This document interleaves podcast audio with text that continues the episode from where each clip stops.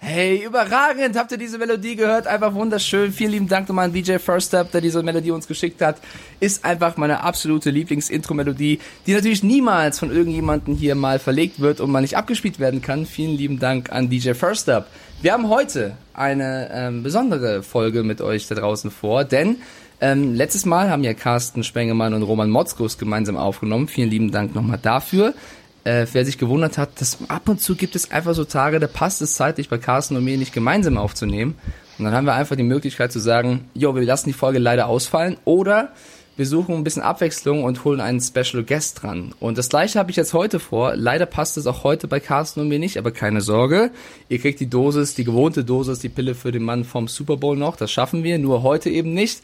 Und deswegen dachte ich, komm, mache ich es wie Carsten von vor paar Wochen. Ich hole mir Leute aus der Community ran und habe deswegen ganz besondere Gäste, mit denen ich so ein bisschen quatschen möchte über das aktuelle Geschehen in der NFL, aber auch über den äh, das Matchup im Super Bowl. Plus, wir sind gerade live bei Twitch und deswegen können die Leute auch jetzt gerade Fragen stellen. Wir sind gerade bei knapp 100 Zuschauern, ähm, also sehr, sehr gerne in dem Moment auch gerne Fragen stellen, über die quatschen wir und das mit meinen Gästen. Äh, ich fange mal mit dem an, der schon häufiger hier zu hören war. Der hat einen eigenen Podcast, den kann ich nur empfehlen. Football Rausch, ein Podcast, der einen ganz, ganz eigenen Ansatz wählt und viel analytischer ist als unserer.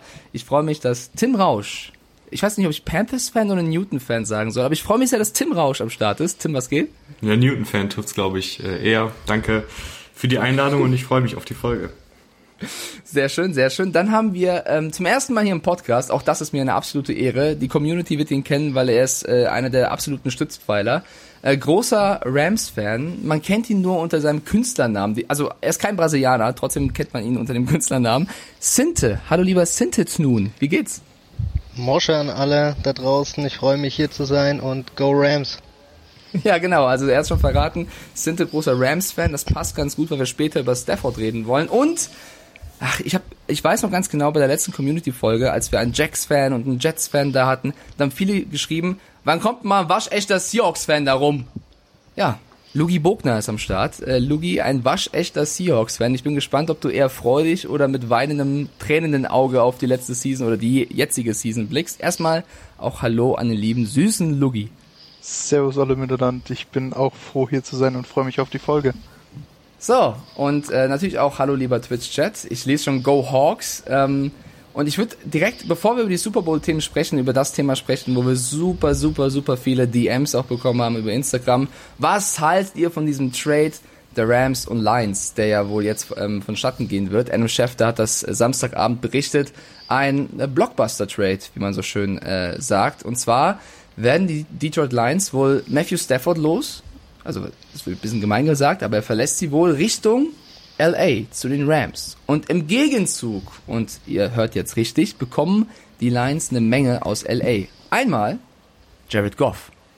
Damit aber nicht genug. Sie bekommen einen Drittrunden-Pick in 2021, einen Erstrunden-Pick in 2022 und einen Erstrunden-Pick in 2023. Also drei Picks, zwei davon in der ersten Runde, einer in der dritten und Jared Goff für Matt Stafford. Und bevor ich jetzt zu, zu sehr schon in die Analyse gehe, würde ich erstmal Tim fragen, was so sein erster Eindruck war, als er, ich schätze mal, nachts, weil er nicht schlafen konnte, durch seine Twitter-Timeline gescrollt hat und irgendwann gelesen hat, Adam Schefter, Upcoming Trade mit diesem Block an Picks und Quarterbacks.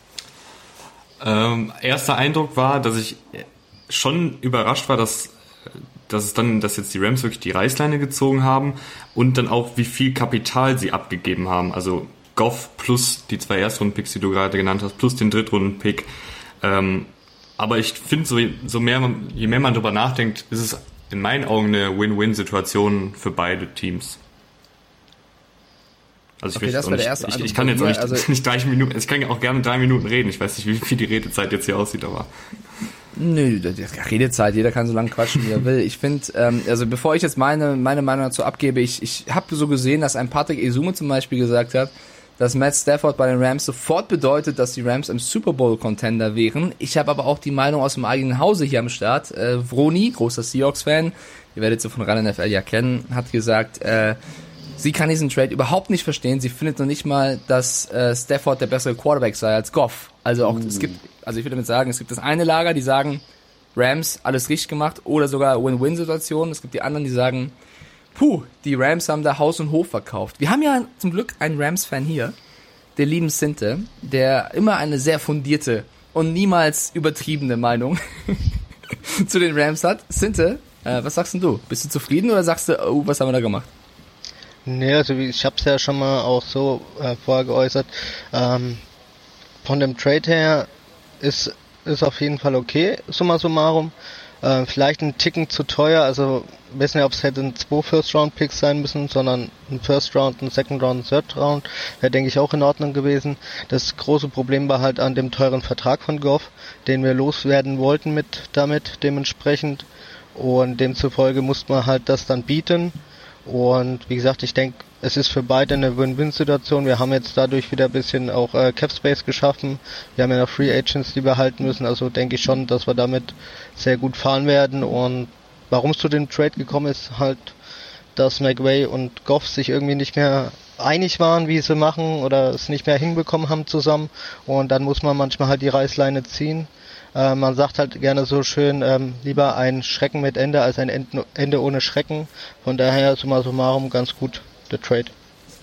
Ich meine, ich möchte nur kurz, bevor ich Logi noch dazu befrage, reinrufen, dass äh, auch wenn sie sich scheinbar nicht mehr verstehen, also wenn man das jetzt aus der Ferne so analysieren möchte, die beiden ja schon zusammen äh, im Super Bowl standen, darin die überragenden Patriots, Kappa, verloren haben, aber ähm, sie haben ja fast den Super Bowl gewonnen. Äh, die einen oder die Hater sagen, trotz Goff, die anderen sagen, naja, auch mit Goff. Äh, Luki, du als Seahawks-Fan, die Rams sind ja in einer Division mit euch. Äh, macht dich das froh, der Trade, oder sagst du, Alter, was war denn das? Ja, zunächst die Rams und die Seahawks, das geht meistens nicht gut für die Seahawks aus, wie man jetzt auch an den Playoffs sieht, leider. Ähm, und ich muss sagen, für mich persönlich ist Stafford auf jeden Fall ein Upgrade zu Goff, allein schon von der Arm Strength weil er einfach, glaube ich, doch mehr Wumms hat als Skoff. Und auch vom Spielverständnis, ähm, der Trade an sich finde ich heftig, vor, dass wirklich zwei First-Round-Picks involviert waren. Aber die, ob sie wirklich direkt schon im Super Bowl-Window wieder sind, das weiß ich jetzt noch nicht. Also Birmi schreibt zum Beispiel gerade bei Twitch, wenn man den Cap der Rams sieht, alles richtig gemacht. Michael schreibt, ja, ich finde die Rams sind hier der Win, ähm, Dennis hingegen schreibt, die Rams verschenken ja gerne First-Round-Picks. Also äh, bis 2024 sind die jetzt erstmal ohne First-Round-Pick am Start. Äh, der letzte First oder First Overall war Jared Goff. Also man kann auf jeden Fall, glaube ich, bilanzieren, um mal kurz jetzt meine Meinung hier reinzustreuen, dass der Pick von Goff damals dann damals der falsche war, beziehungsweise es hat sich nicht so ausgezahlt, wie sie es wollten, wenn sie jetzt diesen riesigen Trade machen und so viele neue Picks hergeben, um einen neuen Quarterback zu bekommen. Was ist denn deine Meinung dazu, Tim? Äh, jetzt zu, wozu genau? Also willst du jetzt nochmal tiefer in die Materie gehen, warum ich finde, dass Stafford besser ist? Ich würde erstmal von dir hören wollen, ob, ob du findest, dass der Pick damals im Draft mit Jared Goff der falsche war, ob das eine Fehlentscheidung war, da sie ja jetzt ihn quasi abgeben und viele Picks abgeben, um einen anderen Quarterback zu bekommen, oder ob du vielleicht sagst, ja, für die Zeit, die sie ihn hatten, war es schon richtig so.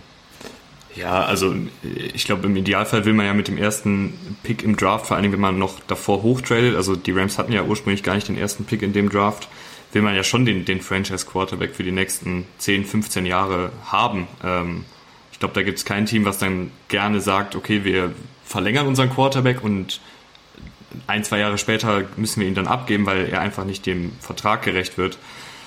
Da gibt es, glaube ich, kein Team, was sagen würde, okay, das, das war jetzt gut. Ich finde aber auf der anderen Seite gut, dass die Rams sich das eben eingestehen. Also, dass sie jetzt nicht noch ein, zwei weitere Jahre an, an Goff festhalten, wenn sie wirklich glauben, dass, dass Stafford so ein starkes Upgrade ist. Und jetzt zum Trade als, als solches. Äh, du hast gerade schon angedeutet, Win-Win-Situation. Also du bewertest den Trade schon so, dass die Rams mit diesem harten Cut, das hast du ja gerade schon selber gesagt, die richtige Entscheidung fällen. Ja, ich denke halt, also Goff, was Froni gesagt hat, Goff ist für mich mehr ein Produkt von McVay. Also ich, ich glaube, dass viele Quarterbacks in McVays Scheme gut aussehen, weil das Scheme von McVay eben viel, viel vereinfacht. Also durch diese Rollouts wird das Feld halbiert, das heißt, der Quarterback muss nur die Hälfte des Feldes lesen, was dann wieder die, die Spielzüge einfacher macht. Das sieht man auch in den Statistiken. Wenn, wenn Goff keinen Druck hat, dann hat er 18 Touchdowns, 6 Interceptions, 74% Completion Percentage und so weiter und so fort. Sieht alles sehr gut aus. Aber wenn er eben auf eigene Faust kreieren muss, also wenn, wenn mal ein Defensive Liner durchkommt, wenn er irgendwie unter Druck gesetzt wird, dann sieht's halt überhaupt nicht mehr gut aus. Also unter Druck diese Saison 4,7 Yards pro Pass, 4 Touchdowns, 7 Interceptions, 29 Sacks eingesteckt. Und da finde ich ist dann halt der, der klare Unterschied ähm, zwischen Goff und Stafford, weil Stafford eben auch auf eigene Faust was machen kann. Ich meine, wir kennen die Plays von ihm, wo er da irgendwie das ganze Team auf seinen Schultern trägt und, und sie noch entscheidend zum Sieg führt. Und Goff gegen eine gute Defensive, die eben diese einfachen Spielzüge wegnimmt, äh, ist er für mich kein sonderlich guter Quarterback. Und auf der anderen Seite Stafford, der, der wird mir ein bisschen zu schlecht dargestellt. Ich meine, man muss sich, jeder von uns hat ja mal bestimmt irgendwann im Verein gespielt. Und man sieht ja immer nicht ganz so gut aus, wenn das Team immer schlecht ist. Und wenn man sich zum Beispiel die Defensive der Lions anguckt, da, die ist ja ein bisschen wie mein Bartwuchs, nicht vorhanden oder zumindest sehr, sehr löchrig. Und wenn du dann immer ein Team hast, was eine Defensive hast, die 30 Punkte zulässt, dann, dann macht das ja auch was im Kopf mit dir, würde ich jetzt mal schätzen.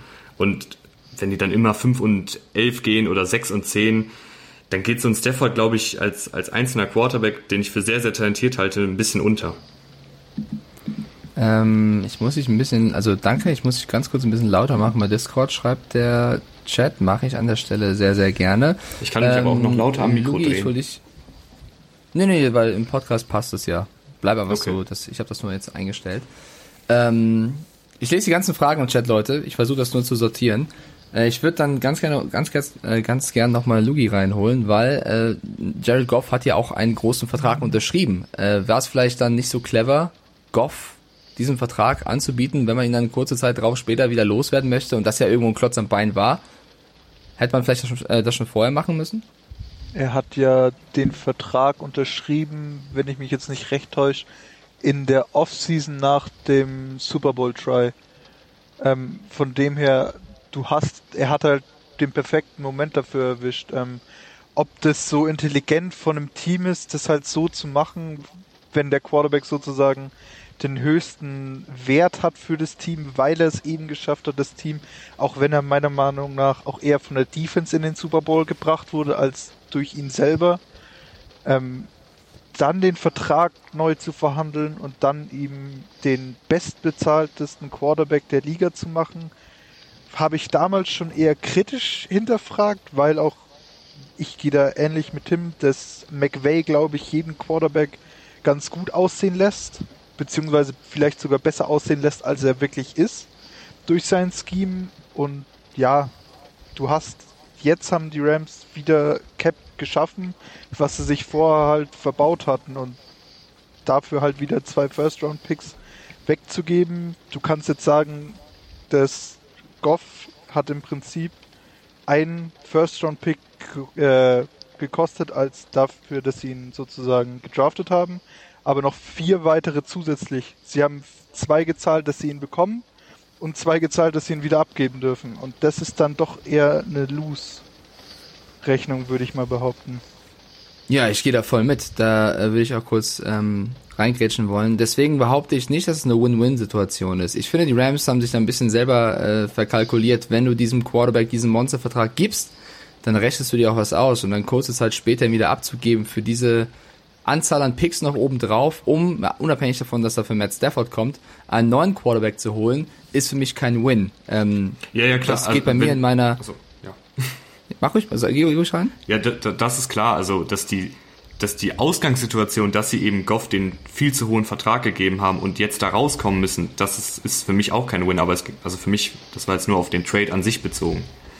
Genau, das machen sehr, sehr viele, dass sie eben nur auf diesen Trade gehen. Und ich würde, also kann man machen, machen, also ist auch nicht falsch tatsächlich, aber ich, ich versuche das große Ganze zu sehen. Und deswegen kritisiere ich da die Rams so ein bisschen, dass sie den Quarterback mit diesem Vertrag ausstatten, ihn dann kurze Zeit später abgeben und dafür dann noch äh, viele Picks hergeben müssen. Also ich finde, da muss sich das Management aus LA äh, wirklich mal in die eigene Nase fassen ähm, unabhängig davon, dass sie jetzt Stafford äh, bekommen. Und vielleicht noch ein, zwei Worte zu Stafford an sich, weil Tim gerade schon schön ein paar Stats genannt hat. Ähm, man darf aber auch nicht vergessen, ne, die Lions, klar, die Defense, vor allem dieses Jahr, deswegen musste auch Matt Patricia als Defense Coordinator der Head Coach war, äh, gehen, ähm, hat nicht überzeugt. In der Offense allerdings hat Stafford jetzt auch nicht die schlechtesten Passempfänger da rumlaufen. Ne? Also Marvin Jones oder Kenny Golladay, das sind jetzt auch nicht die blindesten. Ähm, und vom Passer-Rating her ist er nur ein Platz in der NFL über Jared Goff. Das ist jetzt, ne, also ich will jetzt auch nicht sagen, wenn, wenn man mich fragt, du darfst ja einen Quarterback aussuchen, unabhängig von, von Picks. Wen willst du aufstellen? Jared Goff oder Matt Stafford? Bin ich voll bei euch und würde sagen, Matt Stafford ist für mich auf jeden Fall der, der reifere, klar der erfahrene Quarterback, der auf jeden Fall auch ähm, mal vorangehen kann. Äh, ich bin auch der Meinung, dass an sich Matt Stafford ein, ein Quarterback ist, der unterschätzt ist in der Liga. Aber diese ganze Rams-Geschichte mit Goff den Vertrag geben, Goff jetzt abgeben, die Picks oben drauf geben. Man hat vor ein, zwei Jahren noch über diesen Win-Now-Modus gesprochen. Da kamen Leute wie Brandon Cooks, die dann auch schnell wieder weg waren. Also generell, das, das Management der Rams in den letzten zwei, drei Jahren hat es ein bisschen verbockt, auch wenn sie trotzdem es bis in den Super Bowl geschafft haben und äh, jetzt wieder eine gute Mannschaft hatten und äh, bisschen bitter in den Playoffs ausgeschieden sind, würde ich trotzdem äh, ein bisschen kritisieren wollen und ähm, hol noch mal kurz den Sinte rein, weil der muss jetzt mit Matt Stafford leben, als oder darf mit ihm leben als Quarterback der Rams. Was sind deine Meinungen, unabhängig von Goff und unabhängig von Trade? Wie findest du Matt Stafford? Was findest du gut und gibt es irgendwas, was du vielleicht nicht so gut an ihm findest? Also ich finde Stafford ist ein cooler Typ und ähm, ich denke, er bringt halt wesentlich mehr Leadership rein als Goff, was Goff halt meiner Meinung nach gefehlt hat, ähm, dass er dann Spiele, wo sie hinten lagen, dann das Team nicht mehr mit rumreißen konnte. Ähm, diese Attitüde hat ähm, Stafford meiner Meinung nach. Und ich denke, das wird halt viel Auswirkungen auch auf den Rest des Teams haben. Deswegen bin ich da recht zuversichtlich. Um die Thematik nochmal, ob jetzt Goff insgesamt ähm, eine Fehlentscheidung war. Wie gesagt, als Goff geholt wurde, waren noch andere Leute im Management. Das muss man auch berücksichtigen. Äh, Gab es auch noch einen anderen Trainer, das muss man auch berücksichtigen. Ähm, und ich denke, sie haben der Vertrag war definitiv zu teuer, den sie ihm damals gegeben haben ja. Deswegen musste man ihn jetzt äh, da teuer quasi rausholen. Ähm, aber nichtsdestotrotz bin ich der Meinung, haben sie das jetzt relativ dann noch gut gemacht und ähm, viele haben vor der Saison gesagt, ja, komm, die Rams sind eh bloß auf Platz 4 die Saison. Wir sind in die Playoffs gekommen, haben sogar die Seahawks rausgeworfen in den Playoffs, also ähm, nichtsdestotrotz haben wir stark gespielt und ähm, ich denke, nächste Saison wird es auch wieder weitergehen. Ja, sehr richtiger und wichtiger Hinweis, dass du das noch mit, mit dem unterschiedlichen äh, Management hier reinwirfst. Äh, Grüße an Kollegen Headcoach Fischer. Das war eine tolle Zeit damals. äh, schwenken wir noch mal kurz um auf die Lines, weil das sind für mich die richtigen Gewinner. Ähm, also nicht, weil sie Matt Stafford losgeworden sind, sondern weil sie, das ist für mich da elementar, eine ganze Menge an Picks dazu gewinnen. Und wenn du einen ein Rebuild machst, beziehungsweise komplett austauschst, äh, einen neuen General Manager hast, einen neuen äh, Head Coach hast mit Campbell, der ja schon durch eine sehr emotionale PK aufgefallen ist, ähm, dann brauchst du vor allem eins und das sind Picks, um halt das Team in den nächsten Jahren neu aufbauen zu können. Und deswegen äh, sind die für mich der klare Winner, auch wenn sie mit Stafford viel bezahlt haben, bekommen sie jetzt mit Jared Goff jemanden, wo ich sage, ja, ich bin auch eurer Meinung. McVay war für mich auf jeden Fall der Diamant in der ganzen Konstellation, nicht unbedingt Jared Goff, aber nichtdestotrotz ist das jetzt auch kein, kein komplett blinder, sondern ein Quarterback, mit dem man so ein Rebuild schon durchführen kann. Also ich glaube, wenn der direkt funktionieren sollte bei den Lions, dann mal gucken, wie der sich noch entwickeln kann, weil das ist ja noch ein junger Typ. Und wenn er nicht funktionieren sollte, hast du genügend äh, Material, um theoretisch in den nächsten Jahren äh, dann nochmal aktiv zu werden. Im Frage im Chat war schon von Mominho, glaubt ihr, Goff wird Starter bei den Lions oder traden sie ihn weiter? Ich glaube schon, dass sie erstmal versuchen, mit Goff zu gehen. Äh, was meinst du, Tim? Ja, also ich glaube auch, dass sie mit, mit Goff gehen. Ich finde, das ist ein guter Übergangsquarterback zumindest. Ähm, also ich wenn man sich da zum Beispiel die Panthers anguckt mit Bridgewater, das ist jetzt auch keine Vollkatastrophe gewesen, aber es ist auch klar, dass das nicht die Langzeitlösung ist. Und ich finde bei Goff, das reine Potenzial, also Wurfkraft, Athletik, ist, finde ich, da. Es geht halt bei ihm irgendwie so darum, auch mal sich zu entwickeln. Also ich finde, man kann jetzt nicht sagen, dass er in den letzten zwei, drei Jahren eine sonderlich starke positive Entwicklung genommen hat. Und vielleicht ist das jetzt was, was ihm ein bisschen Feuer unterm Hintern macht, äh, dass er jetzt eben in, in einem neuen Team ist, in einer neuen Stadt, äh, unter einem Trainer, wo er mehr selber machen werden muss, weil es gibt, glaube ich, wenige Trainer, die so gut sind wie McVay, wenn es ums Scheme geht. Vielleicht ist das was, was ihn, was ihn dann antreibt. Ich, ich, ich weiß es nicht. Ich würde es mir wünschen, weil Goff tut mir ja schon irgendwie ein bisschen leid. Ne? Ich meine, der wird ja aus, vom Hof gejagt als, als Franchise Quarterback, als, als eigentlich angedachter Franchise Quarterback. Und vielleicht jetzt in Detroit ähm, kriegt er dann seine Karriere nochmal so einen Neustart. Im Idealfall.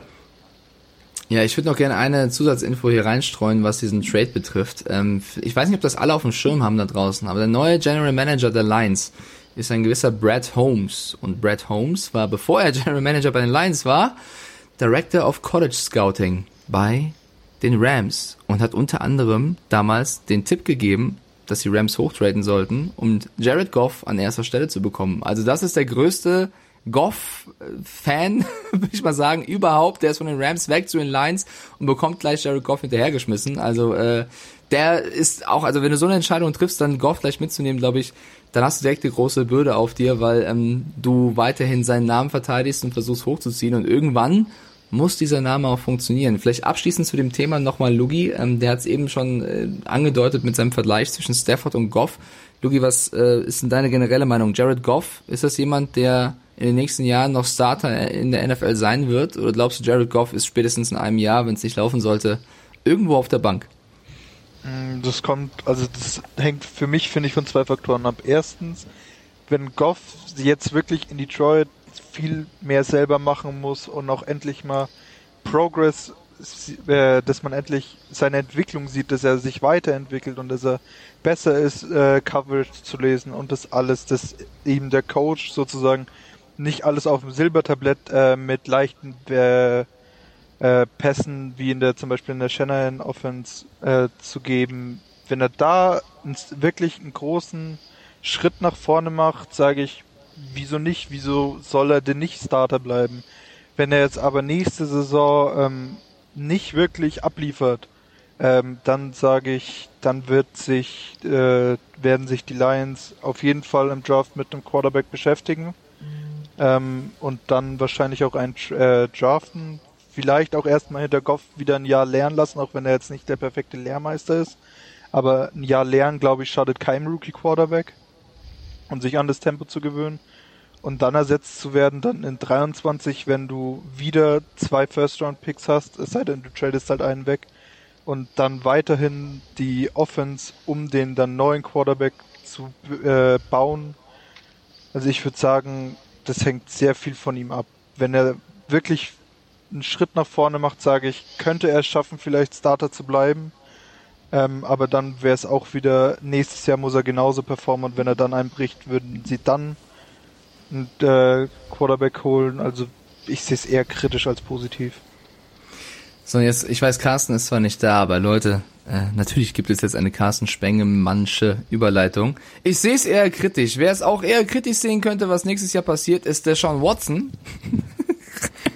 Weil ähm, der Jute Deshaun Watson ist ja auch in aller Munde. Äh, wir haben es auch, also ich habe es gerade schon ein paar Mal im Chat gelesen. Was ist denn jetzt mit Watson? Was ist denn jetzt mit Watson, wenn die Lions für Matt Stafford schon so viele Picks bekommen? Was was kriegen denn die Texans für Watson? Das ist so ein bisschen gerade die Frage. Welches Team hat äh, Potenzial und Kapital, sich einen Deshaun Watson zu zu ähm, ja, leisten zu können? Denn er möchte ja, er hat die Trade Request eingereicht, äh, Houston verlassen. Die letzte Folge von Football Rausch heißt übrigens auch Houston, wir haben ein Problem, falls ihr da mal reinhören wollt. Wir haben das ein bisschen äh, ausführlicher besprochen. Ähm, ich ich würde noch gern sagen, dass äh, die Texans an sich ja überhaupt kein Interesse haben, ihn abzugeben. Also weder Casario noch ähm, äh, der Head Coach, niemand will, will Watson irgendwie abgeben, sondern sie wollen ihn halten. Er möchte aber weg. So, das ist jetzt eine verzwickte Lage. Äh, jetzt kommt da noch so ein Detroit Lions, LA Rams Trade daher, wo auch die Texans sagen werden, ach, schau mal eine an. Wenn Stafford so viele Picks wert ist, mal gucken, was äh, mit, mit Deshaun Watson ist. Ähm, vielleicht zuerst Tim, äh, weil er eben schon eine Folge drüber aufgenommen hat. Was glaubst du, welches Team kommt überhaupt in Frage? Glaubst du, Rams und, und Houston, äh, Rams und Houston, Watson und äh, die Houston Texans können sich vielleicht doch nochmal irgendwie einigen oder meinst du, das Thema ist durch? Bring uns mal auf Stand. Boah, ich finde, ich finde, das ist so eine schwierige Frage, weil, weil es wird ja so wild spekuliert, wie viele Erstrunden-Picks ist, ist Watson wert, welche Spieler muss man noch mit abgeben. Ja, komm, warte, warte, warte, ganz kurz. Jamal Adams, zwei mhm. Erstrunden-Picks für einen Safety. Mhm. Jetzt Stafford, ein Number One Overall Pick plus zwei Erstrunden-Picks und Drittrunden-Pick. Jetzt, was mhm. ist der, Sean Watson wert? Ja, man, man, das geht ja fast schon scheiße, ne? ins, ins Unendliche, ne? Also, Ja. Es, gibt, es gibt tatsächlich in der, in der NFL die Regel, äh, dass man entweder, ich weiß nicht, Picks drei oder vier Jahre in der Zukunft nicht wegtraden kann. Also es müssen Picks innerhalb der nächsten drei Jahre sein, die in dem Deal maximal eingebunden werden können. Also können es maximal drei Erstrunden-Picks nur sein. Es sei denn, man fängt dann halt an, sich von anderen Teams Erstrunden-Picks äh, von den nächsten drei Jahren zu ertraden und die dann auch noch mit draufzulegen. Also dann sind wir aber wirklich in Madden mittlerweile. Also dann können wir auch bei den Pilfins spielen. Ähm, ich, ich weiß es nicht. Also wer mir jetzt spontan einfällt, sind die Jets, weil sie eben unfassbar viel Kapital haben. Aber ich glaube, so fast jedes Team sollte drüber nachdenken, einen Watson zu holen. Ja, also wenn du mich und, fragst, und, auf jeden Fall, ich bin, ich bin ein kleiner Watson-Fanboy. Auf die andere Frage noch, ähm, ob Watson und die Texans nochmal zusammenfinden. Boah, ich kann das so, ich, ich, das kann ich auch so schwierig beurteilen. Da wäre man gerne Flieger an der Wand. Äh, ist zwar jetzt so eine dumme Redewendung, aber ich kann es mir nicht vorstellen, dass ein Watson dann wieder ähm, super glücklich die nächsten drei Jahre da spielt, oder? Ist das, heißt das Fliege an der Wand? Heißt nicht Mäuschenspiel? Was ist das für ein Sprichwort? Ist es aus Wuppertal oder aus Vielleicht. Eichstätt? Vielleicht, ich weiß es nicht. Vielleicht ist es aus Wuppertal. Fliege ich kenn, an der Wand? Ich kenne es nur so, eine Fliege an der Wand.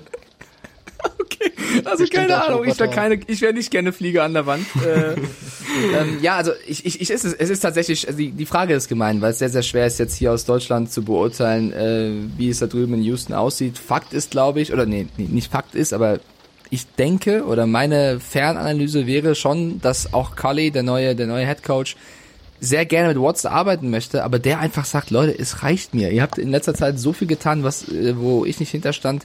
Ihr habt mir gesagt, ich, ich spiele eine gewisse Rolle auch bei der, bei der Suche nach neuen Leuten, die unser, unsere Franchise führen sollen. Das hat auch nicht gestimmt. Ich hab, ich, mir reicht's. Ich möchte weg. Aber jetzt haben wir das Problem. Er ist super viel wert, ähm, für die Franchise. Er hat einen gewissen Vertrag und was für Teams können sich das überhaupt leisten? Und die Teams, die sich das leisten können, will er da überhaupt hin? Oder also ist das was? Ist das ein Upgrade? Wäre das jetzt ein Upgrade für Deshaun Watson zu den Jets zu gehen? Was was ist mit, mit einem Sam Darnold oder wollen die vielleicht irgendwie ein anderes äh, im Draft picken? So viele Fragezeichen, da diesen schwer aufzulösen, ohne nicht mal irgendwie ein Fragezeichen von vornherein zu lösen. Aber man kann vielleicht mal ähm, Sinte und dann Lugi nochmal zu befragen. Deshaun Watson, glaubt ihr, er verlässt Houston? Und wenn ja, wohin? Ich habe im Chat gelesen, Jets, 49ers, Bears. Also es wird wirklich wild, es werden wild Teams genannt. Vielleicht erst Sinte, dann Lugi. Also, ähm, ich glaube eher, dass er weggeht. Also, dass es so weit zerbrochen ist, der Tisch, dass man es nicht wieder kitten kann, von seiner Seite her. Ähm, wohin ist, wie gesagt, ganz schwierig. Wer könnte sich ihn leisten mit Picks, mit allen, mit Situationen. Ähm, wie gesagt, Colts wäre interessant für ihn, aber das wird Houston definitiv wahrscheinlich nicht machen, weil eigene Division, da hast du keinen Bock drauf. Ansonsten sind halt eigentlich bloß noch Jets, vielleicht äh, noch Dolphins mit verschiedenen Faktoren, aber es wird halt wirklich so viel ähm, dran hängen, ob die, ob Houston jetzt wirklich mit Watson nochmal auf den grünen Zweig kommt oder nicht. Ähm, aber das ist so schwer vorherzusagen. Also ich denke eher, er ist weg oder er setzt dann aus, aber ich kann es absolut nicht abschätzen. ist Tag der Redewendung, ne? Tisch zerbrochen, Tischtuch zerrissen. Irgendwas ist immer.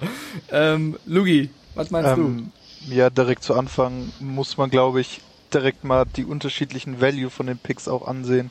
Äh, Jamal Adams hat zwei Picks von den Seahawks gekostet. Die Seahawks spielen mehr oder weniger garantiert in den Playoffs, was die Picks, sage ich jetzt mal, an 20 und aufwärts jetzt sein wird. Die Jets haben den Second Overall Pick dieses Jahr, was ein Value hat, wenn du jetzt nochmal kurz auf den Goff Trade, äh, die haben damals zwei First Round Picks gegeben, um an eins zu kommen, um den Value schon mal da klarzustellen. Ähm, für mich wird Watson entweder aussetzen oder getradet werden. Ähm, für mich gibt's nur zwei Landeoptionen, entweder in New York ähm, oder in Miami. Ähm, bei Miami würde ich äh, ein Pick, äh, einen oder zwei First-Round-Picks und Tour sehen, je nachdem, wie du da die Picks an den Jahren verteilst.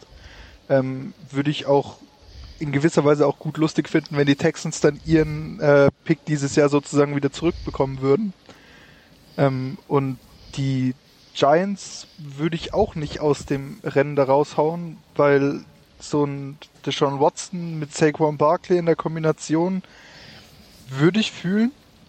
Aber am wahrscheinlichsten sehe ich da wirklich die Jets, dass die den zweiten Pick hergeben, vielleicht sogar Sam Darnold abgeben äh, und dann noch äh, entweder dieses Jahr noch einen Zweitrunden-Pick und dann nächstes Jahr noch einen Erstrunden-Pick dazugeben oder dann nächst, also für den nächsten Draft noch äh, den Second-Round-Pick. Also das das Paket, was ich von den Jets sehe, ist der zweite Overall-Pick, der ein Zweitrunden-Pick dieses Jahr, ein Erstrunden-Pick nächstes Jahr und Sam Darnold. Das ist, glaube ich, das, was ich callen würde. Angenommen, Sam Darnold plus die angesprochenen Picks von Lugi für Deshaun Watson. Würdet ihr das aus Sicht der Jets machen? Ja oder nein? Vielleicht erst Tim? Ja, auf jeden Fall. Also ich glaube, die, der Wert von Deshaun Watson ist halt unfassbar hoch, weil wir, wir sprechen hier von einem Quarterback, der Top 5 auf jeden Fall ist, vielleicht sogar Top 3 kann man sagen, der die nächsten 10, 15 Jahre sogar noch spielen kann auf höchstem Niveau, wenn er fit bleibt und der einfach ein auch, ich glaube, charakterlich ein super Typ ist. Also ich, ich wüsste nicht, wo da irgendwas ist, wo ich sagen würde, okay, hm, da müssen wir ein bisschen vorsichtig sein bei Watson. Darf ich? Eine Sache gibt's. Mhm würde ich sagen. Ich würde sagen, die Verletzungsanfälligkeit. Ähm, ist die einzige Sache, also ist beim Quarterback ja immer gegeben, aber er ist auch jemand, der, der auch schon mal länger ausgefallen ist. Das ist so das Einzige, was, was vielleicht so ein bisschen eine, eine Kerbe hinterlässt oder den, den Tisch zerbrechen lassen kann oder wo ich gerne Flieger an der Wand spielen würde. Ich glaube, ähm, die Verletzungsanfälligkeit könnte ein bisschen abschrecken. Ansonsten stimme ich dir voll zu, ist ein Top-Quarterback für die nächsten, lassen, sagen wir mal zehn Jahre. Ja, Verletzungsanfälligkeit kann, könnte man noch reinnehmen, aber auch da, das ist halt das, das kann man ja nicht vorhersehen. Ich meine, natürlich, manche Spieler fallen öfter aus, manche Spieler sind da in Anführungsstrichen tougher oder haben einfach mehr Glück. Aber das, ich weiß nicht, wie hart man das jetzt reingewichten kann. Was man aber auf jeden Fall reingewichten kann, ist, dass der unabhängig vom Rekord der Texans fast eine MVP-Saison gespielt hat, würde ich sogar sagen. Äh, gegen Ende der Saison hat er Chad Henson, Kiki Cutie auf Receiver gehabt und die trotzdem richtig gut aussehen lassen hinter einer wackeligen Offensive Line mit einem durchschnittlichen oder unterdurchschnittlichen Playcaller. Also der hatte ja die ganze Mannschaft äh, auf seinen Schultern. Und so einen in einem guten System, mit einer guten Defensive, mit einem soliden Headcoach, in einer einfach guten Franchise, ich, ich glaube, das ist wirklich das ist ja der Traum. Also du, du musst ja auch gucken, was machen die anderen Teams. Du brauchst heutzutage einfach ein Team und beziehungsweise eine Offensive mit einem Quarterback, die viel punkten können. Wie will man sonst einen Holmes vom Thron schlagen? Und das ist ja das, das ist ja das Endziel. Du willst ja den Super Bowl gewinnen. Du willst nicht in die Wildcard-Runde kommen, du willst nicht in die Divisional-Runde kommen, sondern du willst den Super Bowl gewinnen. Das sollte ja das Ziel jedes Teams sein. Und Deshaun Watson hilft dir da immens. So, du sagst, die Jets sollten das machen. Sinte Lugi sagt ihr auch, ja, sofort. Ja, also ich würde sagen, für die Sachen sollten sie es machen würde ich genauso angehen. Und du hast von den Seahawks immer noch die Picks. Das heißt, du gibst nicht mal deine komplette Future auf. Du hast immer noch zwei First-Round-Picks. Ähm, von dem her sofort würde ich. So, und jetzt mal kurz äh, geflippt. Ihr seid die Texans. Was würdet ihr verlangen? Jetzt nicht von den Jets, sondern generell. Was wäre das, was ihr als, als GM jetzt sagen würdet, okay, scheiße, wir haben einen Quarterback, der möchte weg, jetzt mal angenommen, den, wir haben jetzt schon drei Millionen Mal mit ihm gesprochen und ihm alles versprochen, was er möchte, er möchte aber trotzdem weg. Er sagt nein. Sondern du willst ja auch den Fehler vermeiden der letzten Jahre und Unruhe rausbekommen. Und vielleicht ne, ist ja auch wieder eine Art Rebuild, beziehungsweise neue Leute, die jetzt hier in der Führungsetage sind und Verantwortung übernehmen. Da brauchst du, wie ich vorhin schon gesagt habe, Picks, um auch was Neues aufzubauen, was vielleicht der Coach GM davor bisschen äh, ja, leichtfertig vergeben hat. Ähm, was wäre das, was ihr euch wünschen würdet oder wo ihr drüber nachdenken würdet, Watson abzugeben? Gibt es einen Quarterback, auf den ihr zielen würdet in der Liga von einem Team, wo ihr sagt, ey, wenn ihr den uns gibt und da ein paar Picks? Also mein Sam Darnold gilt ja auch als underrated. Also jetzt habe ich eine offene Frage gestellt und äh, visiere keinen an. Dann erst Sinte. ähm, ja, es, wie gesagt, es kommt halt dann mit aufs Team drauf an. Das ist ja auch eine mit einer Entscheidung, weil ähm, Watson hat ja im Endeffekt das letzte Recht drauf zu sagen, gehe ich da hin oder gehe ich da nicht hin, ähm, wegen der Trade-Klausel. Ähm, Ego muss das Team halt schon passen für ihn. Ist die Sache natürlich auch nochmal erschwert für Verhandlungen von Houston. Aber prinzipiell würde ich sagen, ähm, ein First Round dieses Jahr, First Round nächstes Jahr, Second Round dieses Jahr und noch ein äh, First Round äh, übernächstes Jahr. Also im insgesamt drei First Round, ein Second Round und vielleicht noch ein Third Round nächstes Jahr oder so. Ähm, und gegebenenfalls sogar noch ein Quarterback als Tausch, äh, denke ich, sollte hinkommen. Glaubt ihr, die sehen das aber an? Also glaub, glaubt ihr, die, die wollen auch einen gestandenen Quarterback zurück oder reicht denen nicht vielleicht schon mehr? Also ich, ich frage mich halt, oder sagen sie halt, uns reicht ein hoher Pick im nächsten Draft, wo wir selber einen neuen jungen Quarterback äh, draften können. Vielleicht erst Lugi? Ähm, da da fällt es mir immer schwer. Also spontan würde ich sagen, einen Value von, äh, also einen Top 10 Pick von dem Value her plus zwei weitere vom Value jetzt abzuschätzen, zwei weitere First Round Picks ähm, sozusagen. Ähm, und da könnte ich mir halt wirklich vorstellen, dass irgendwie so mit einem Quarterback äh, und einem Second Round und einem Third Round dann sozusagen irgendwie ein First Round Pick Value sozusagen abgearbeitet wird und dann das halt noch zwei wirklich äh, Picks für die äh, Texans dabei rausspringen könnten. Ähm, und da würde ich sagen, das Problem ist halt, dass Watson erstens die Non-Trade-Klausel hat. Das heißt, er darf schon mal letztendlich bestimmen, ob er dahin geht oder nicht. Die zweite Sache ist, dass viele Teams, die einen Quarterback bräuchten, schon komplett rausfallen, weil sie den Vertrag von Watson nicht annehmen können.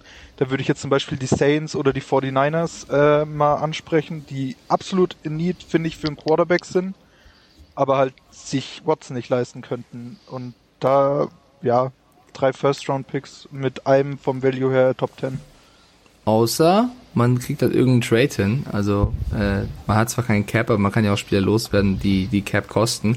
Der Chat ist schon am eskalieren. Also Kejo schreibt schon gerade, Mike, vergiss nicht die Situation in Houston. Die haben keine Picks, kein Cap, zu viel über, überbezahlte Spieler, die wollen loswerden. Was ist mit JJ Watt? Der möchte wahrscheinlich auch noch gehen. Also in, in, in Houston brennt's wirklich, würde ich mal sagen. Ähm, und ihr habt die No-Trade-Klausel auch zu Recht angesprochen. Ich glaube halt, es gibt gar nicht so viele Teams, die Watson ablehnen würde. Also kaum ein Team hat eine schlechtere Ausgangslage mittlerweile, was die nächsten Jahre angeht, als die Texans, oder, Tim? Ich glaube auch. Also ich glaube, dass, dass er tatsächlich zu vielen Teams gehen würde, die eine intakte Culture haben, wie man ja immer so schön sagt. Ähm, und wenn ich jetzt der, der General Manager wäre von den äh, Houston Texans, dann würde ich mit, mit Deshaun Watson und dem Head Coach nochmal sprechen. Wirklich mal klarstellen, geht hier gar nichts mehr, weil im Idealfall behalte ich ihn ja, weil er ist ja ein Franchise Quarterback. Ja. Und wenn gar nichts mehr geht, dann würde ich mit ihm besprechen, okay, wo willst du denn gerne hin? Und dann würde ich die, alle Teams anrufen und einfach sagen, wir machen jetzt ein Wettbieten. Und dann würde ich immer sagen, ah, Bears, ähm, die Dolphins haben jetzt aber hier noch einen Erstrunden-Pick mehr geboten. Wie sieht's denn bei euch aus? So dass sich das dann so hochschaukelt, dass du am Ende einfach das, das beste Angebot nimmst. Also ich würde es gar nicht jetzt un, unbedingt abhängig machen von, von irgendeinem Team, sondern ich würde einfach der Höchstbietende gewinnt, sozusagen. Okay, ich glaube, wir haben damit äh, Trade mit Dallas und Prescott. Leute, das ist, glaube ich, also dann können wir über jedes Team besprechen. Ich glaube, das ist extrem unwahrscheinlich. Ich glaube, dass meine Patriots leider auch nicht äh, genügend haben, um dafür mitzubieten, ehrlicherweise. Äh, ich, also wir müssen ein bisschen abwarten, was die nächsten Wochen bringen, ob das äh, Richtung Draft interessanter wird oder ob das erst nach dem Draft passiert, was ich eher gesagt bezweifle. Ähm, das Thema wird uns sicherlich die nächsten Wochen und auch nach dem Super Bowl noch begleiten, wenn nicht vorher schon eine Entscheidung äh, zustande kommt. Ich, find, ich, find, ich würde jetzt gerne aufs nächste Thema kommen, was ich vorhin am Anfang beim Intro, was so super schön eingesungen war, äh, angedeutet habe. Und zwar, ähm, wir haben ja mit Lugi einen Seahawks-Fan hier. Wir haben mit Sinte einen Rams-Fan hier.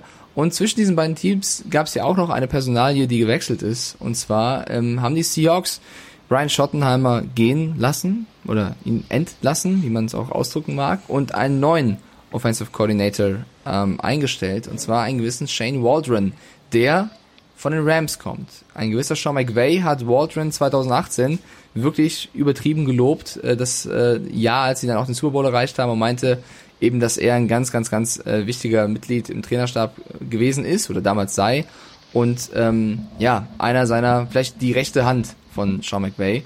Äh, jetzt also als Offensive Coordinator bei den Seahawks. Ähm, vielleicht erst den lieben Luki als Seahawks-Fan. Bist du hyped und sagst, wow, endlich mal jemand, der mit Wilson gute Arbeit machen kann? Oder sagst du, ich hätte mir lieber wen anders gewünscht. Es gab ja viele andere Namen, die noch gehandelt wurden. Äh, abgesehen von Adam Gase, noch ein gewisser Doug Peterson. Ähm, was meinst du? Also zunächst, ja, ich bin erstmal froh, dass es weder Doug Peterson noch Adam Gase geworden ist. Da ist mir schon so ein kleiner Stein vom Herzen gefallen. Äh, gefreut hätte ich mich tatsächlich auch über Anthony Lynn, äh, den ehemaligen Chargers Head Coach. Das hätte ich auch gut gefunden. Ähm, aber jetzt mit dem Passing Coordinator der Rams als Offensive Coordinator finde ich aus zwei Gründen erstens gut. Ähm, zunächst glaube ich, dass er viel mehr das Play-Action-Game wiederbringt, was die Seahawks vor Jahren mal wirklich effektiv auch gut hatten von der äh, Menge her.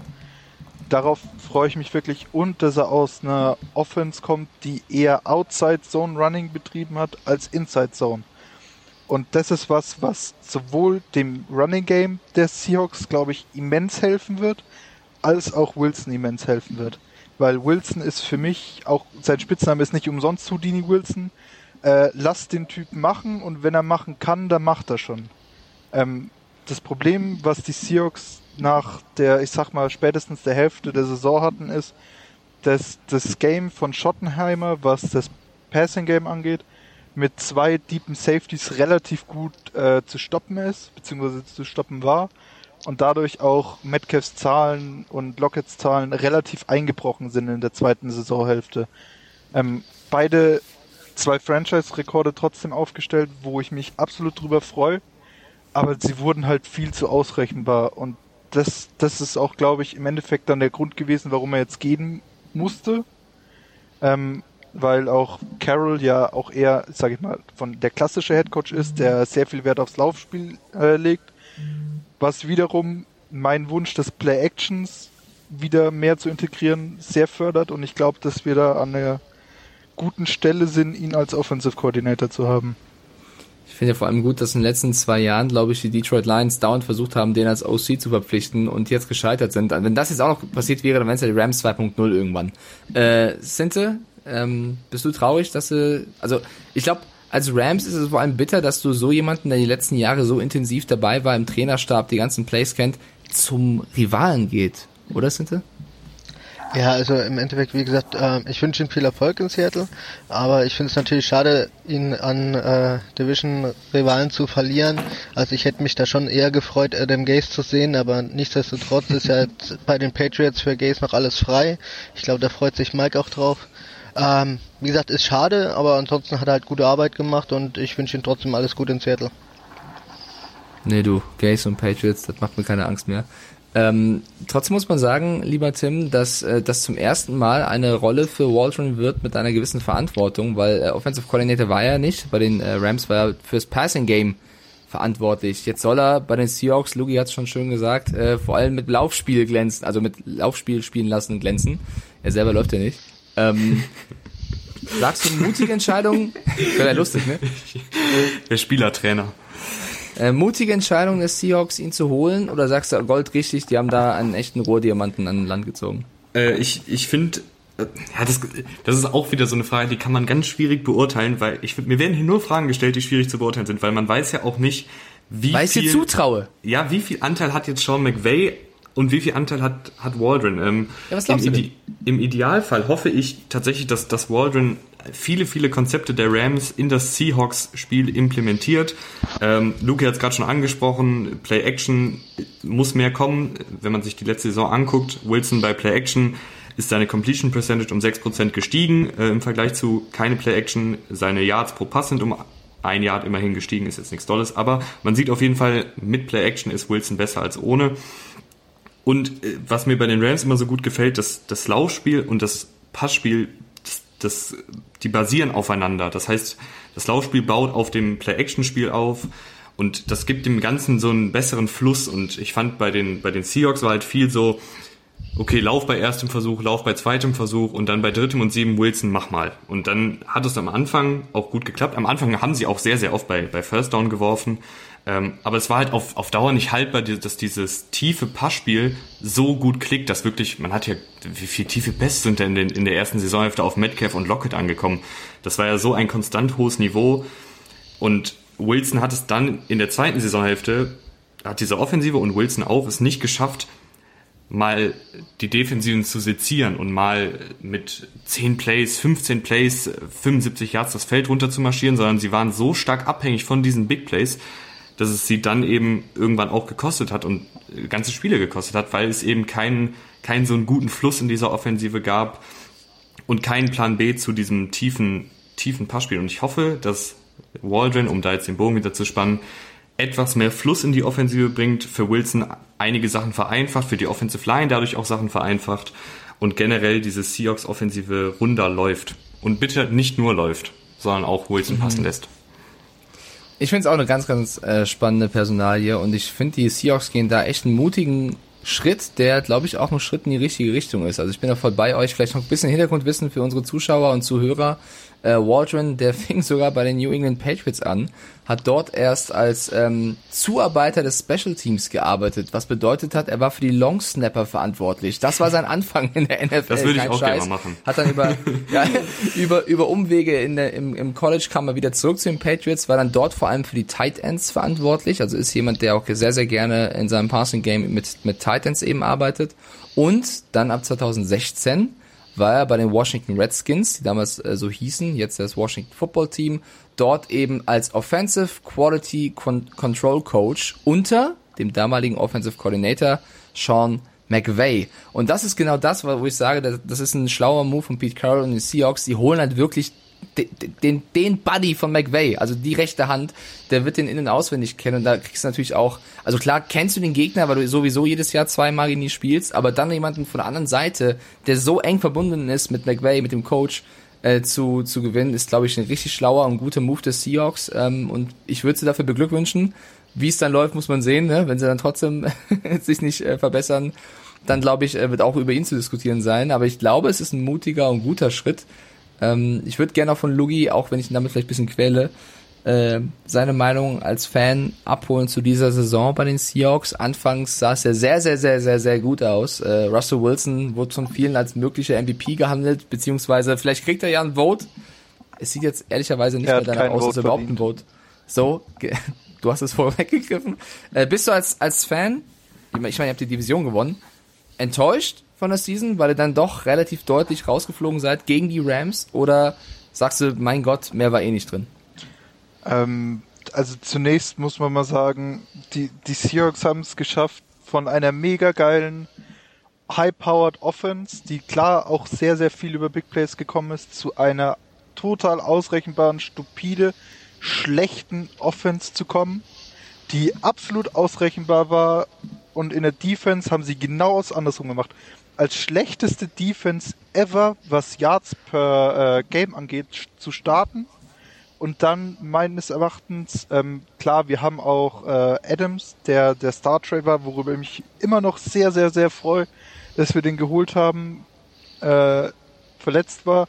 Und dann haben wir, finde ich, der, der Schlüssel, der für uns die Defense umgedreht war, war der Trade für Dunlap. Weil Dunlap hat, glaube ich, oh Gott, jetzt lass mich lügen, Regular Season sechs Spiele für uns gemacht und ich glaube fünf, sechs. Der hat, ist direkt eingeschlagen in der D-Line, hat direkt rumgerissen. Ähm, der in Zusammenspiel mit KJ Wright, der finde ich auch eine Bombensaison gespielt hat, der neben Bobby Wagner halt einfach ein mega krasser Linebacker ist, der finde ich auch viel zu sehr untergeht neben ihm, weil Wagner ist halt äh, zukünftiger Hall of Famer. Ähm, meines Erachtens auch immer noch der bessere Linebacker als Kikli. Da ist zwar vielleicht ein bisschen Fanbrille dabei, aber das ist meine Meinung vielleicht. dazu. Ähm, aber ja, die, die Saison ist so dann noch in Anführungs Für mich ist diese Saison eine verlorene Saison. Ja, wir sind 12-4 gegangen. Ähm, wir hätten aber, wir haben Spiele verloren, teilweise wieder, wie wir es kennen, als Seahawks-Fans durch Strafen. Da fällt mir das Cardinals-Spiel ein, das erste, wo wir den Stop haben, die Cardinals müssen Field Goal schießen und dann schafft es einer zwei Strafen für insgesamt, also einmal eine 15-Yard-Strafe und einmal eine 5-Yard-Strafe ähm, zu hauen, was uns das Spiel verliert. Unsere erste Niederlage, der Lauf ist gebrochen sozusagen. Ähm, und wir haben uns das immer selber schwer gemacht und dann, also GG an die äh, Rams, verdient gewonnen. Das schlechteste Spiel der gesamten Saison liefern wir in den Playoffs ab. Ähm, die Offense absolut unterirdisch. Du schaffst es, die Rams nach der Halbzeit, ich glaube, drei oder viermal Three and Out zu schicken. Du schaffst es nicht, Punkte zu machen. Ja, verdient verloren, verdient rausgeflogen. Über den Division-Sieg freue ich mich natürlich, aber es hätte so viel mehr sein müssen.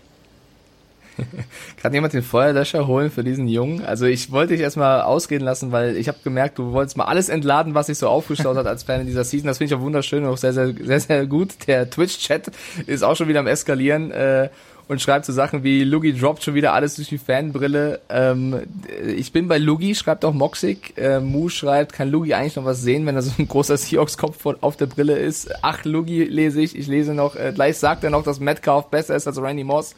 Also die Leute äh, sind da unterschiedlicher Meinung. Ich wollte also, da muss man sich doch jetzt mal ein bisschen von Lugi stellen. Ich finde, er hat das warte, schon ganz gut gesagt. Warte, ja, warte ganz kurz. Ich wollte eigentlich Sinte, ich wollte eigentlich Sinte dazu holen. Mache ich gleich noch Sinte. Ich hole erst Tim rein weil da wurden gerade ein paar Shots auf Luke Kickley abgegeben, Tim. Jetzt mal, wie sehr gehst du mit Lukis Meinung mit?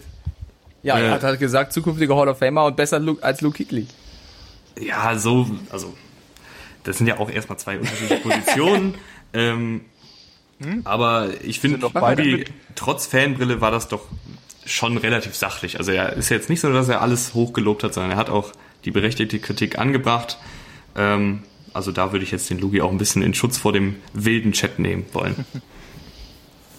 Ja, und zu den Seahawks? Was, also stimmst du zu 100% zu oder sagst du, ähm, das war das Limit ihrer Möglichkeiten dieses Jahr? Dieses Jahr schon, aber ich glaube trotzdem, dass du, du musst halt mit Wilson einen Plan B noch haben. Also das habe ich ja eben schon gesagt und das hat Luki, glaube ich, auch so gesagt, dass du dich halt nicht nur darauf verlassen kannst, dass er jedes Spiel zaubert und jedes Spiel fünf von diesen 20 plus Yard Dingern ankommen. Und da muss, muss Wilson besser werden, da muss das Offensive Play Calling besser werden. Dann äh, gibt's einfach ein höheres Limit. Aber ich glaube, letztes Jahr war dann das Limit irgendwann erreicht. Das haben wir dann ja auch gesehen. Dann, dann haben sie den Bus halt vor die Wand gefahren. Ich erfülle eine Wun einen Wunsch aus dem Chat. Äh, Tajilo aka Tabi schreibt, könnt ihr einmal über den absolut zu teuren Trade von Jamal Adams sprechen? Äh, ich bin ich bin ein Jamal Adams Fanboy. Ich äh, finde die Bezeichnung Blitzboy ein bisschen zu zu zu schmal gedacht. Äh, klar hat er sehr sehr viele ähm, Fehler auch dieses Jahr gemacht. Er hat aber auch, äh, glaube ich, das hat jeder gemerkt, angeschlagen gespielt. Lässt sich jetzt glaube ich an zwei oder drei Stellen sogar in der Offseason operieren. Ähm, was natürlich äh, die die Fehler, die er gemacht hat, nicht nicht viel viel ähm, kleiner werden lässt, aber du musst auch als, als, als DB erstmal diese Stats aufweisen, die er, die er geliefert hat. Aber ich, ich äh, hol's trotzdem gerne rein, Tabi. Vielleicht jetzt den Rams-Fans sind. Jamal Adams bei den Seahawks. Äh, war das eine zu teure Geschichte oder sagst du, das ist schon ein guter und das ist aber wert, die zwei First-Round-Picks in die Jets? Also, wie gesagt, ich denke, er ist schon ein guter. Ähm sieht man einfach an seinen Sets. Gut, in der Coverage muss halt noch ein bisschen was besser machen, aber das denke ich, kann auch am Schiem gelegen haben oder wie sie ihn eingesetzt haben dementsprechend. Aber ähm, ob er zu teuer war, nee, bin ich nicht der Meinung. Ich denke, es war angemessen. Ähm, und wie gesagt, er ist ein guter, liefert gute Leistungen ab und denke ich, wird das nächstes Jahr auch wieder tun. Ähm, ich freue mich, ihn jedes Mal zu sehen. In den Spielen gegen uns freue ich mich halt, wenn er dann in der Coverage wieder verkackt. Aber so ist das halt. Okay, ähm, vielleicht abschließend zum Seahawks-Thema nochmal den lieben Lugi. Äh, der hat gerade so schön Randale betrieben und sein, seine ganzen Emotionen mal rausgelassen. Äh, ich, ich, eins ging mir ein bisschen unter, oder ich habe zumindest nicht rausgehört. Über die Personalie Pete Carroll habe ich hier und da auch ein bisschen was gelesen, dass langsam auch mal vielleicht die Seahawks sich überlegen sollten, äh, irgendwann den Schritt nach Carroll zu wagen. Wie sieht es bei dir als Fan aus? Bist du immer noch hundertprozentig überzeugt von, von einem der größten Coaches bei den, bei den Seahawks ever oder sagst du, äh, so langsam kommt die Zeit? Also, die zwei wichtigsten Verlängerungen dieses Jahr waren sowohl Pete Carroll bis ich glaube 24 off, also die 24er Saison glaube ich noch durchgehend und unseren GM John Schneider bis äh, zum Draft 27 absolut wichtig. Du hast mit Carroll ja einen etwas altdenkenden Coach, der sich aber, sage ich, gut aufs Run-Game fokussiert, beziehungsweise das will er halt haben, das ist seine Mentalität. Er hat mit Wilson einen Quarterback, der das absolut versteht, in Anführungszeichen, beziehungsweise mehr davon profitiert von einem funktionierenden Laufspiel, als dass er einbüßt. Weil je besser das Laufspiel ist, desto mehr muss die Box voll sein, desto mehr kommen unsere Receiver zu tragen, die halt beide Speedster sind, Lockett mega wendig und Metcalf einfach ein physisches Biest. Der muss nur lernen, mehr Bälle zu fangen, aber das ist ein anderes Thema. Ähm, und du hast mit Carroll einen, der für mich drei bis vier besten Coaches, was die komplette Teamstruktur angeht. Du hast mit ihm einen Coach, der absolut für die Spieler da ist, ähm, für die Spieler sich einsetzt und egal was ist, für die Spieler da ist. Du hast aus dem Seahawks Locker Room, glaube ich, noch nie irgendwas Schlechtes gehört. Das ist ein Team, das steht zusammen, das, wenn irgendwas ist, dann stehen die zusammen und stehen das alles als ein Mann durch. Und da hast du mit Pete einfach eine Führungspersönlichkeit, die in der NFL von mir aus von einem äh, Bill Belichick noch ist, der das allerdings ein bisschen anders durchsetzt, würde ich mal behaupten. Und einem, vielleicht einem Andy Reid und einem Sean Payton, aber sonst sehe ich keinen auf dem Level. Und von dem her wäre es für mich ein Fehler zu sagen, wir lassen ihn gehen. Ja, ich möchte, also ja, ähm, ich möchte nur einen, einen Fakt noch reinbringen, dass es, ja, also ich finde auch, ich habe auch das Gefühl, dass der Lockerroom schon zusammensteht, aber ich erinnere mich trotzdem an Bilder von einem Earl Thomas, der vom Feld gefahren wird, einen Stinkefinger an die Sideline zeigt, oder einen Richard Sherman, der bei seinem Abgang auch nicht die besten Worte zu den Seahawks gefunden hat. Also ich glaube, die Jungs, die da sind, die, die spielen auf jeden Fall für den Coach, aber es gab auf jeden Fall auch Momente, wo das so ein bisschen anders aussah. Äh, Sinte und, und ähm, Tim, ihr geht aber mit Pete Carroll sollte über den sollte man nicht dis diskutieren, oder? Tim, bist Sind du zuerst? Also ich finde, ich finde, man kann schon über ihn diskutieren. So! Ähm, ich glaube, was man so hört, ich glaube, dass Pete Carroll ein super, super Typ ist. Ich glaube, dass der ein Team gut zusammenhalten kann. Da gebe ich Luki auch vollkommen recht.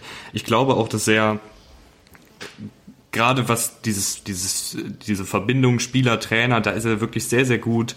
Culture etablieren sehr, sehr gut. Aber ich finde, man muss sich trotzdem mal fragen, was ist, was ist das Ceiling mit, mit Pete Carroll? Ähm, und wenn man sich jetzt anguckt, die Seahawks mit Wilson, mit einem der talentiertesten Quarterbacks, vielleicht sogar der NFL-Geschichte, einen Super Bowl-Ring bisher. Puh, also ich finde, da geht halt in den letzten Jahren, war mir das dann halt zu, zu wenig einfach. Wenn du, wenn du dir, dir mit Wilson die Chance hast, jedes Jahr in meinen Augen um den Super Bowl zu spielen, ist mir das dann zu wenig. Das ist mir an manchen Stellen viel zu altbacken mit dem, mit dem Laufspiel. Ich fand, das haben sie dieses Jahr schon besser gemacht, dass sie halt auch Wilson haben kochen lassen. Ähm, irgendwann hat er sich dann halt verbrannt in der zweiten Saisonhälfte. Ähm, ich glaube, man kann schon zumindest mal darüber diskutieren, ob, ob er die Langzeitlösung ist. Ich sage nicht, dass er es nicht ist, ich sage aber, dass er, dass man zumindest das mal erwägen müsste, ob man nicht mit einem anderen Headcoach, der vielleicht jünger, kreativer, offensive-minded ist, besser dran wäre. Also mhm. ich kann mich da Tim nur anschließen, ich sehe das eher wie Tim. Also Carroll ist kein schlechter, definitiv nicht, dafür hat er genug geleistet, aber mit Russell Wilson in Verbindung trotzdem immer noch so extrem auf das Run-Game zu bestehen, zu verharren. Ähm, recht alt zu sein da in der Denke her. Ähm, man muss gucken, was jetzt äh, die neuen Coaches ihm an Einflüssen mit reinbringen. Ansonsten denke ich, muss man auch mal über Carroll nachdenken, da einen anderen Wind hinzuholen.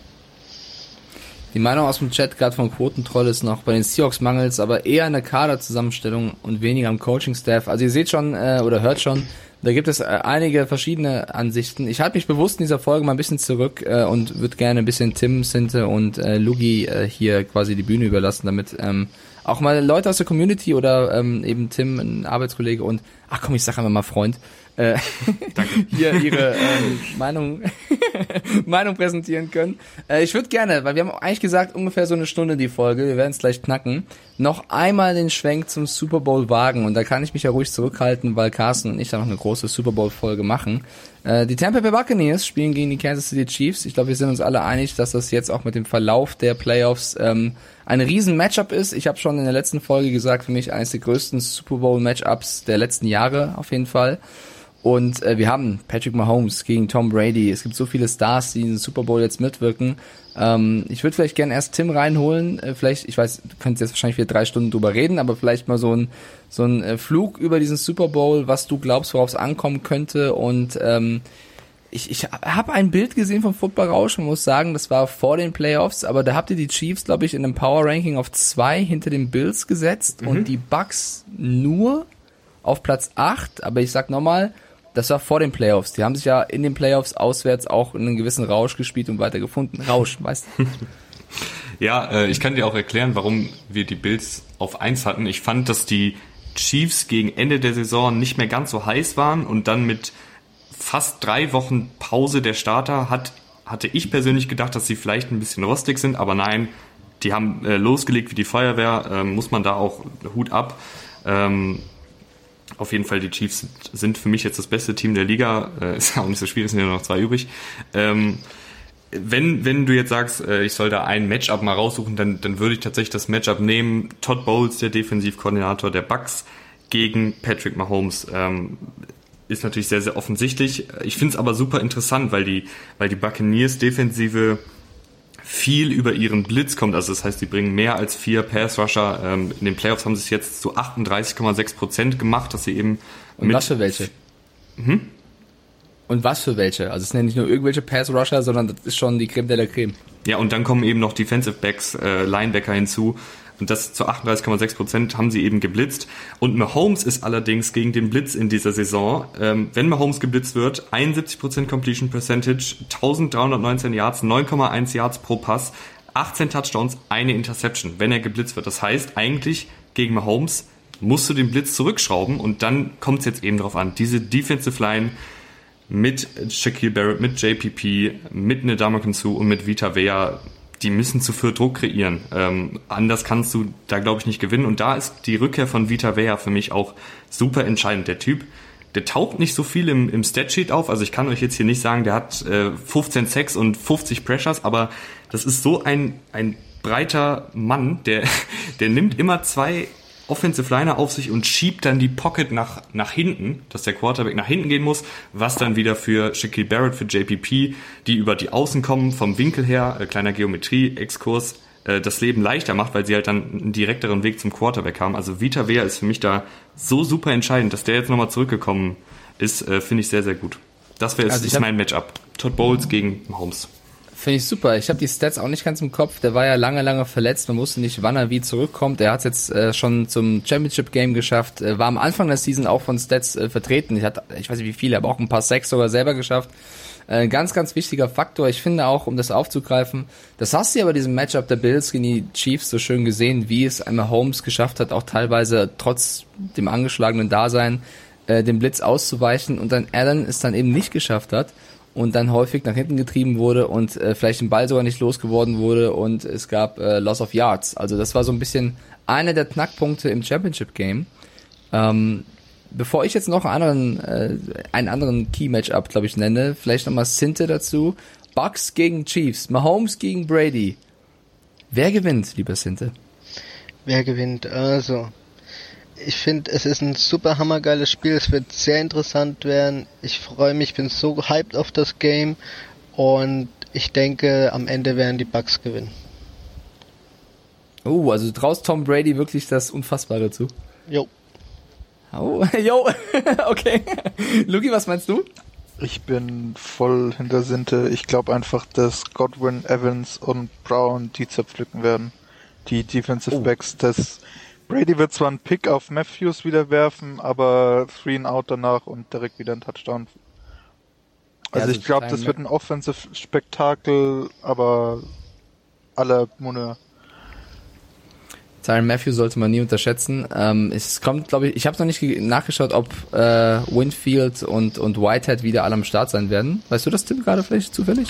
Äh, nee, also ne? die, die, die müssen ja auch jetzt einen Injury Report veröffentlichen, mhm. als würden sie jetzt am Wochenende spielen und da stand eben, dass sie daubvoll sind, also unwahrscheinlich, mhm. aber das ist halt jetzt auch nur eine Tendenz.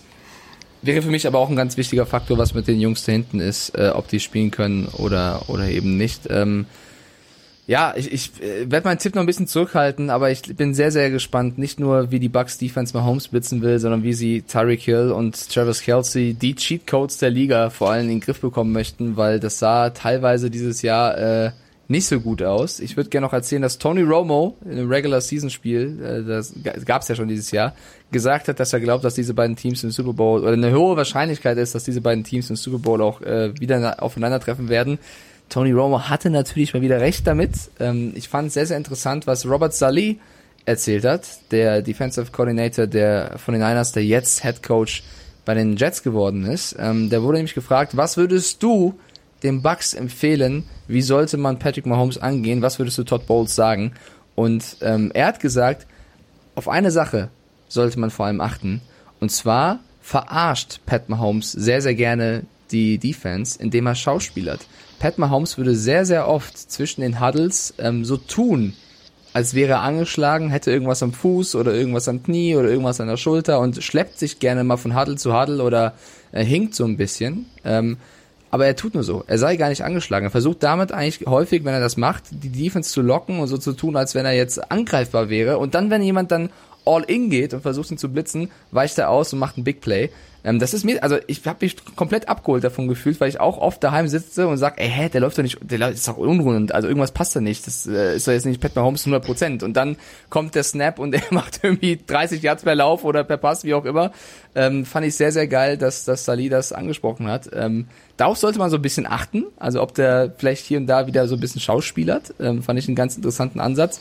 Und mein Key-Match-Up, was ich noch nennen möchte, ist äh, Aaron Stinney auf der anderen Seite. Also bei den Bucks ist ein O-Liner, der, also die Bucks haben eigentlich keine schlechte O-Line. Ali Marpet äh, ist, glaube ich, einer der besten O-Liner überhaupt. Ich finde Jensen auch nicht so schlecht als Center. Der Stinney fällt im Vergleich zu den Männern nebendran so ein bisschen ab. Und das hat man auch schon äh, bei den Packers gesehen. Wenn es einen Weg gab ähm, zu Brady, dann vor allem über Stinney. Und äh, der Junge muss auf jeden Fall aufpassen, weil nicht nur die Bucks haben eine gute Pass-Rush-Defense, sondern auch die Chiefs haben da mit ein paar Leuten, äh, können da ziemlich Rambazamba machen. Und der muss, glaube ich, über sich hinauswachsen in so, einem, äh, in so einem Super Bowl, um eben Tom Brady gut zu beschützen, weil wenn Brady geblitzt wird und da kracht's mal ein bisschen, der Mann ist halt, auch wenn wir sagen, das ist ein junger Gott, aber trotzdem 43, da kann's auch mal knacken. Ähm, das würde ich noch als Matchup mitgeben. Tim, dein Tipp noch? Oder willst du noch aufsparen für Football Rausch? Ah, ich spare mir auf. Cliffhanger. okay, äh, ich spare mir meinen natürlich auch noch auf. Ich glaube, wir sind uns aber alle einig, das wird ein mega, mega, mega geiles Spiel ähm, zwischen den Chiefs und den Bucks. Ich freue mich da sehr drauf. Und äh, wir haben jetzt eine Stunde sechs über Stafford, die Seahawks und ein bisschen den Super Bowl gesprochen. Äh, ich hoffe sehr, dass es euch da draußen gefallen hat. Äh, liebe Twitch, aber auch Podcast, äh, Pille für den Mann Community. Äh, ich bedanke mich erstmal bei Tim, Sinto und Lugi, weil ich habe die gefühlte Stunde vorher gefragt, ey Leute, Carsten äh, fällt heute mehr oder weniger aus, habt ihr Zeit einzuspringen, habt ihr Lust und äh, deswegen vielen lieben Dank, dass ihr drei so spontan wart. Immer wieder gerne. Es war mir ein inneres Blumenpflücken. Oh, ja, nochmal zum Abschluss ein schönes Sprichwort. Ja, ich, ich fand's auch sehr schön. ja, stimmt. Es war mir ein inneres, äh, ja, Bierpflücken. Okay, Leute, ähm, das war unsere Folge. Die nächste ist dann wieder wie gewohnt mit Carsten und mir. Dann äh, sprechen wir nochmal ausführlicher über den Super Bowl und natürlich über das Aktuelle, wenn jetzt, keine Ahnung, morgen Watson wieder getradet wird oder sonst irgendwas passieren sollte, sind wir wieder am Start. Ähm, ich erspare euch einfach mal, dass ich jetzt am Ende der Folge nochmal singe, weil das war am Anfang schon schlimm genug und äh, trage das aus dem Chat weiter. Danke an die drei Jungs. Ich finde, ihr habt das großartig gemacht. Danke für die Einblicke und äh, ich verbleibe damit, euch allen einen wunderschönen Wochenstart zu wünschen. Und äh, ey, Super Bowl Woche. Lasst uns dieses Spiel noch genießen. Dann ist erstmal Offseason. Also jetzt nochmal alle Fokus auf dieses äh, geile Megaspiel. Und dann lass uns nicht drüber reden, was danach kommt, weil das wird ein tiefes Loch. Aber jetzt erstmal Super Bowl. Danke Jungs Go und Rams. euch allen da draußen. Ciao. Go Rams. Ciao, ciao. Einen schönen Tag, macht's gut.